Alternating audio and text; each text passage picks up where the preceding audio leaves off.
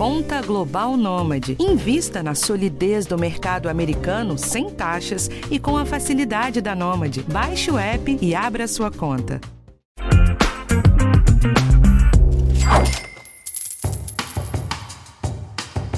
O podcast Educação Financeira do G1 chegou ao episódio de número 200 e tem um tempão que eu tava pensando no que fazer de especial para marcar essa data.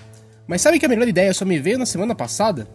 Eu aproveito esse dia especial para te apresentar uma nova série do podcast, um raio-x completo de cada tipo de investimento, do mais simples ao mais complexo, que assim você sai daqui pronto para largar a poupança para trás de uma vez. Eu vou começar pelo básico. Eu sou Rafael Martins e hoje você vai saber tudo sobre o Tesouro Direto.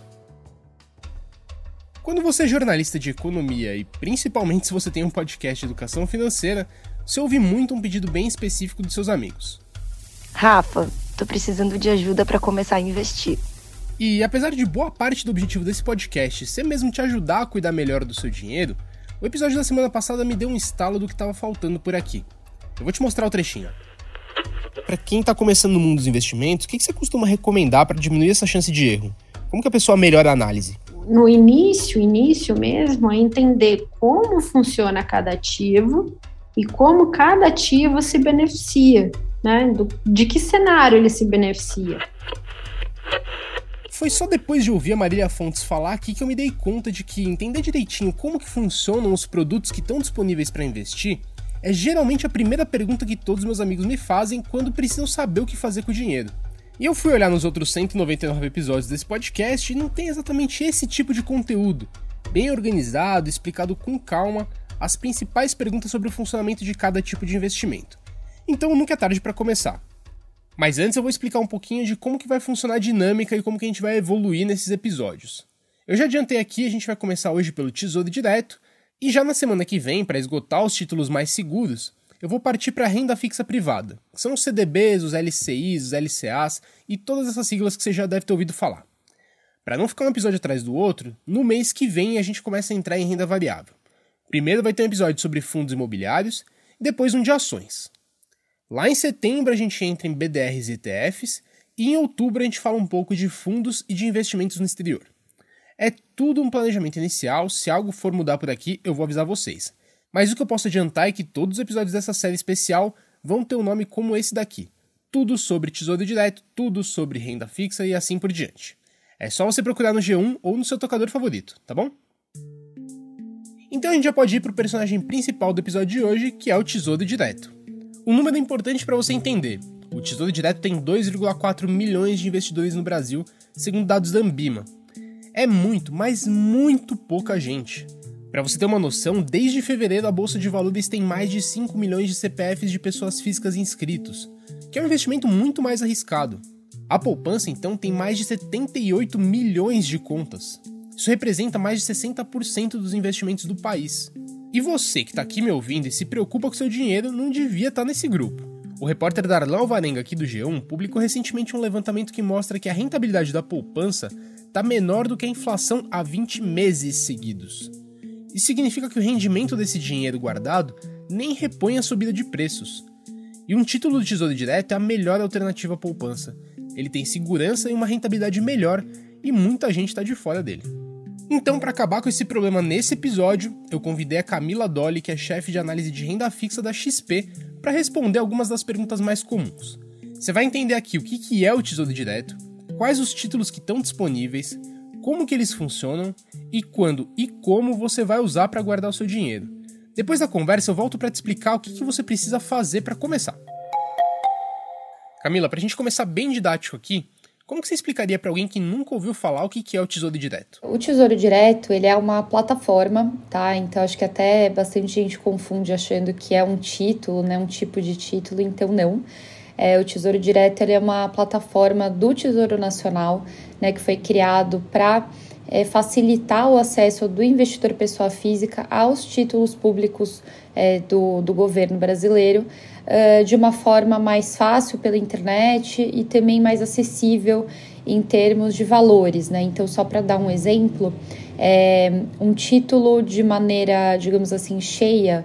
Uh, pós-fixado, né? Então, como se fosse um tesouro Selic é, do governo, ele custaria em torno de 10 mil reais, né? Se a pessoa fosse comprar fora da plataforma do Tesouro Direto. Já com a criação do, do, tesouro, do Tesouro Direto, as pessoas têm acesso a esse mesmo título, só que uma fração dele, né? Então, por volta ali de 100 reais.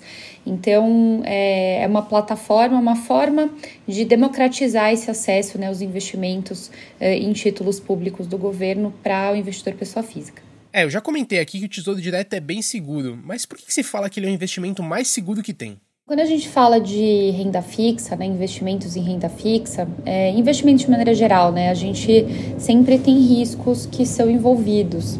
É, então, no caso da renda fixa, a gente tem o risco de crédito, risco de mercado, risco uh, de liquidez e risco de reinvestimento. No caso de risco de crédito especificamente, é, que eu acho que é aí que mora uh, a grande diferença em termos de segurança para o para o governo, a gente está falando é, de risco de calote, né? Então, risco da gente não receber o nosso dinheiro de volta ou não receber ali nossos juros na data certa. E quando a gente fala dos títulos uh, emitidos pelo governo federal, por que, que eles têm o menor risco no mercado brasileiro, né? Então, basicamente, primeiro porque o governo tem grandes reservas ali, né, é, em caso de necessidade, acesso a diversos uh, mecanismos aí uh, externos também de financiamento, caso seja necessário, e no limite do limite, caso o governo precise, ele pode emitir moeda para pagar suas dívidas em moeda local. Que quando a gente fala de bancos e empresas, logicamente eles não têm essa é, essa possibilidade eventualmente de emitir moeda, né? Então realmente é o risco mais baixo de calote que a gente tem. Mas Camila, se o Tesouro é tão seguro, por que a gente ainda tem um número tão baixo de investidores por lá? Tem algumas pesquisas que mostram um pouco sobre isso e é bem nessa linha, né? Assim, as pessoas justificam com medo, é, falta de informação, falta de, uh, enfim, é, disposição às vezes, né, de ir atrás da informação e do conhecimento. Então, acho que de maneira geral, se a gente pudesse é, resumir em poucas palavras, acho que seria medo e muitas vezes a inércia, né? Que o dinheiro já está ali na poupança, está rendendo, a pessoa já conhece é, e acaba deixando por lá mesmo. A gente também sabe que muitos é, é gerentes, enfim, de bancos acabam também oferecendo a poupança é, e outros produtos bancários não tão interessantes para o cliente, né? Então, é, as pessoas confiam, né, e acabam deixando mesmo os seus recursos ali. Então, acho que ainda tem um trabalho muito forte para ser feito em, ter, em, termos de educação financeira mesmo para as pessoas entenderem é, que elas podem que elas podem não que elas estão deixando é, de ganhar uma rentabilidade maior é, num investimento melhor é, por falta de, de se mexerem ou de se abrirem aí a novas possibilidades. E como que você convenceria a pessoa a entender melhor e se sentir mais tranquilo para investir no Tesouro Direto? Acho que o primeiro ponto é, mais importante talvez seja essa questão da segurança, né, que principalmente por conta né, disso que a gente falou, desse medo que as pessoas têm de sair da poupança, ou deve ter gente que tem medo de até ir para a poupança, né, e deixa ali embaixo do colchão. Outra questão são as várias é, possibilidades de investimento dentro da plataforma. O que isso significa? A pessoa pode investir num, num título mais curto, de é, prazo mais curto, de prazo médio, prazo longo, é, e dessa forma ela consegue casar melhor as suas, os seus objetivos. E por fim, a gente tem a questão da liquidez. O que, que é isso? É a gente poder resgatar quando a gente quiser. É, que acho que é outro fator que as pessoas elencam bastante quando falam de poupança, né? Porque pode retirar a qualquer momento, etc. É, o tesouro também, a gente pode, pode resgatar a qualquer momento. Aí aqui eu deixo uma ressalva, né? Então, quando a gente fala do tesouro Selic, o risco de uma oscilação para baixo é muito baixo, né? Então, realmente, ele é muito comparável com o objetivo de quem coloca na poupança. É, mas quem coloca num, título Tesouro Pré-Fixado ou Tesouro IPCA+, tem que saber que antes do vencimento é, pode ter oscilação para cima e para baixo daquele valor.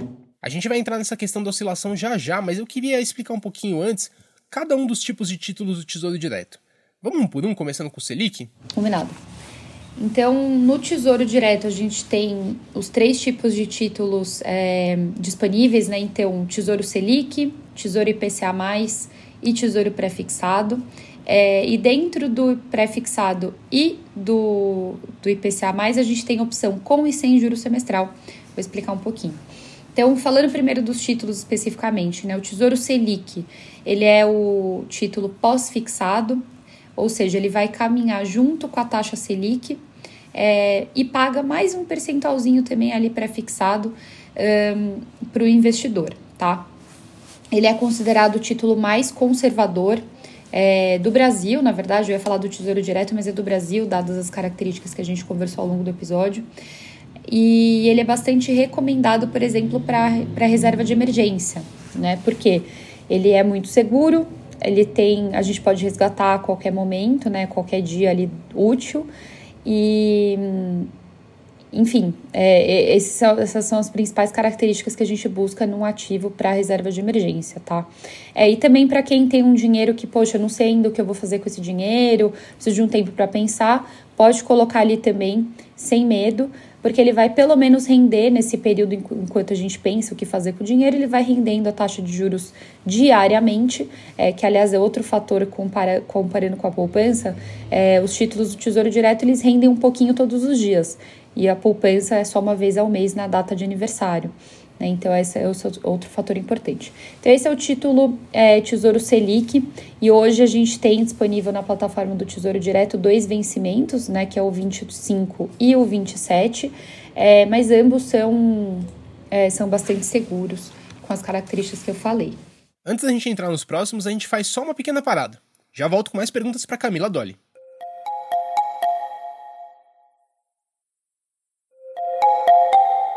Camila, você já citou por cima, mas vamos entrar agora nos dois títulos restantes? Outro tipo de título que a gente tem aqui é o tesouro pré-fixado, né, que é aquele que vai pagar uma taxa determinada se a gente ficar com ele até o vencimento. Então, por exemplo, 12%, 13%, é, a depender aí do, do momento em que a gente compra.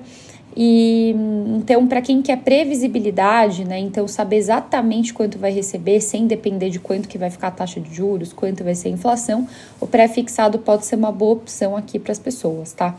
É, e esses títulos, eles têm um risco que a gente chama de risco de mercado, que é o risco de oscilar antes do vencimento, que no caso do pré-fixado esse risco é maior, né? Então, sempre buscar casar o prazo do papel com o nosso objetivo em termos de, de é, com o nosso prazo em termos de objetivo para usar aquele dinheiro, justamente para não ficar sujeito a esse tipo de oscilação antes, né? De poxa, eu preciso tirar esse dinheiro bem agora, ele oscilou para baixo. Então, o ideal é deixar até o vencimento é, para não ter esse tipo de risco, tá?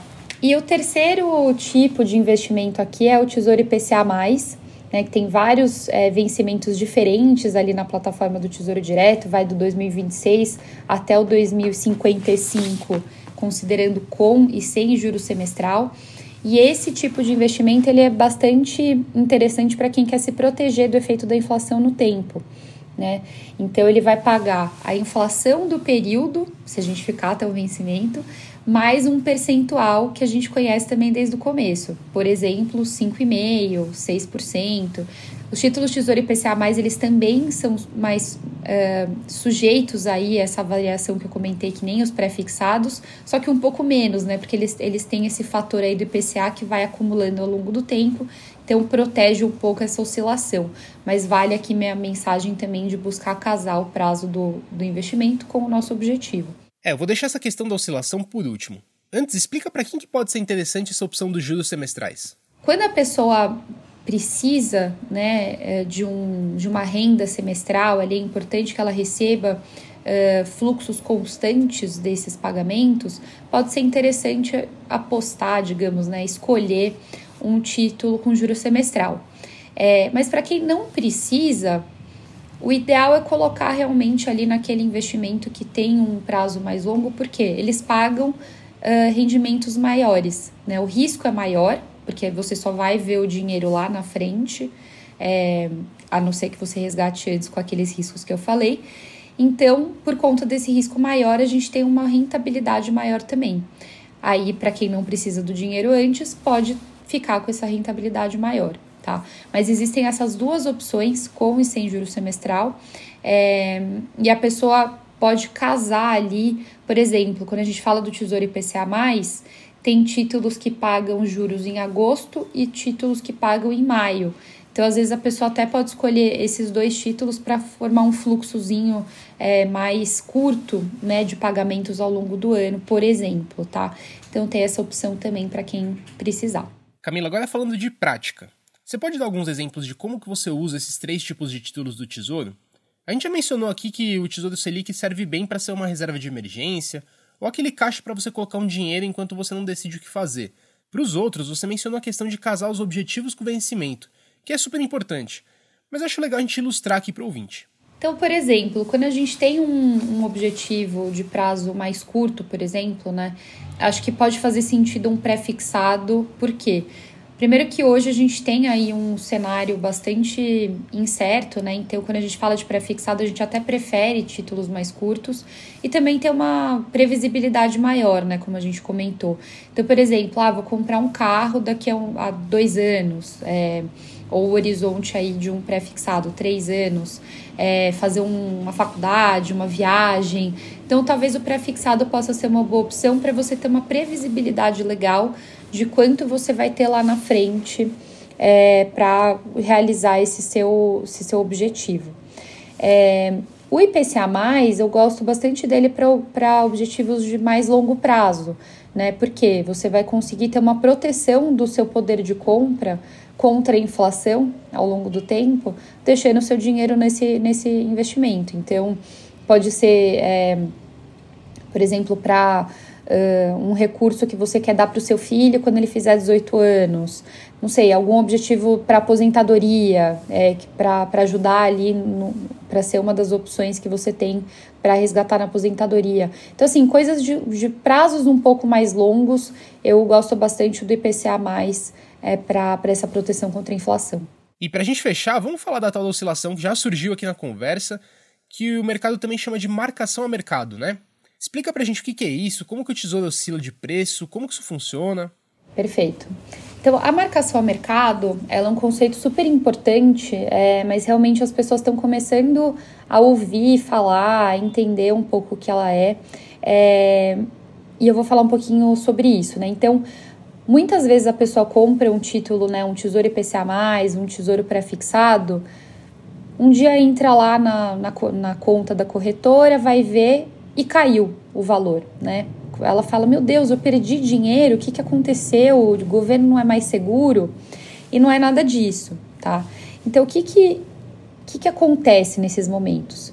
Então, existem uh, acontecimentos aí no mercado, então na economia, seja aqui no Brasil, seja lá fora, que mexem nas expectativas é, do mercado em relação aos juros, né? Então, quando tem um acontecimento que o mercado entende que elevou o risco do país, os juros vão subir também, né? Os juros esperados para o futuro. E isso é refletido nos títulos do governo. Então, se a gente tem esse aumento de, de expectativa de juros, a gente vê isso refletido no título e existe uma relação inversa entre a taxa e o preço do nosso título é, de renda fixa em geral e, logicamente, aqui também aqueles negociados no Tesouro Direto. Então, quando tem um aumento de taxa, ou seja, um aumento de risco de alguma forma no mercado, a gente vê o nosso título desvalorizando naquele momento. Mas isso não significa que a gente perdeu o dinheiro né, que, a, que o governo vai quebrar ou etc. Significa apenas que naquele momento, se eu resgatar o meu dinheiro, aquele investimento vai estar tá valendo aquele valor que eu estou olhando ali. Mas se eu deixar até o vencimento, eu vou receber o que eu coloquei, né, o que eu investi, acumulado daquela taxa que eu contratei lá atrás. Então, a marcação a mercado, ela só é, hum, digamos, colocada em prática se a gente resgatar o investimento antes do vencimento. E ela pode ser para o bem também, digamos assim, né? Então, também pode existir ali fatores é, que reduzam o risco, a percepção de risco aqui do Brasil. Com isso, as taxas caem e os preços dos títulos valorizam. Então, é importante entender tanto o porquê que está caindo e manter a calma e deixar ali para esperar esse, esse rendimento voltar e deixar até o vencimento para ele render o que tinha que render, quanto na hora que esse, esse investimento estiver ganhando, entender, resgatar para quê, né? Fazer o que com esse dinheiro. Se tiver um objetivo legal, pode fazer sentido. Então é isso, vamos terminar com um resuminho para deixar tudo bem claro. Os títulos do Tesouro Direto nada mais são do que empréstimos que você faz para o governo e ele te paga no prazo combinado em troca de juros. E você pode escolher que juro que vai ser esse. Um que acompanhe a taxa Selic, um que seja pré-fixado ou um que te paga uma variação da inflação mais um percentual fixo. Até aí, tá claro? Outra coisa importante é que esse é o investimento mais seguro que você pode fazer. A garantia dele é o Tesouro Nacional, que tem reserva em caixa que pode emitir moeda para cumprir essa dívida. E para você ter acesso a esses títulos é só você abrir uma conta em uma corretora de valores da sua escolha. Os bancões têm essa opção, mas tem várias outras no mercado que são até melhores. Lá na sua corretora vai ter uma aba sobre Tesouro Direto que vai te mostrar todas essas opções que a gente falou aqui. Aí é só você montar a sua estratégia. Como eu já disse antes, para eliminar a poupança da sua vida, o Tesouro Selic é uma excelente opção. Com a taxa Selic, né, que é a taxa básica de juros, a 13,25% ao ano, a poupança está rendendo 6,17% nesse período, enquanto o Tesouro Selic está dando 10,52% já descontado o imposto de renda para um ano. A gente acabou não tratando na conversa, mas os títulos do Tesouro estão suscetíveis ao recolhimento de imposto de renda e eles seguem uma tabela tradicional de descontos. Para resgates até 180 dias, o desconto é de 22,5% em cima do lucro que você teve no período. De 181 a 360, essa taxa cai para 20%. De 361 a 720 dias, é de 17,5%. E acima disso, vira de 15% para qualquer período. Mas eu te lembro de novo que essa taxa só incide no lucro que você teve no seu investimento, não no valor total. Bom, gente, então esse foi o episódio de hoje. Eu agradeço a Camila Dolly pela entrevista e a cada um de vocês que vem aqui toda semana para ver o conteúdo que a gente preparou.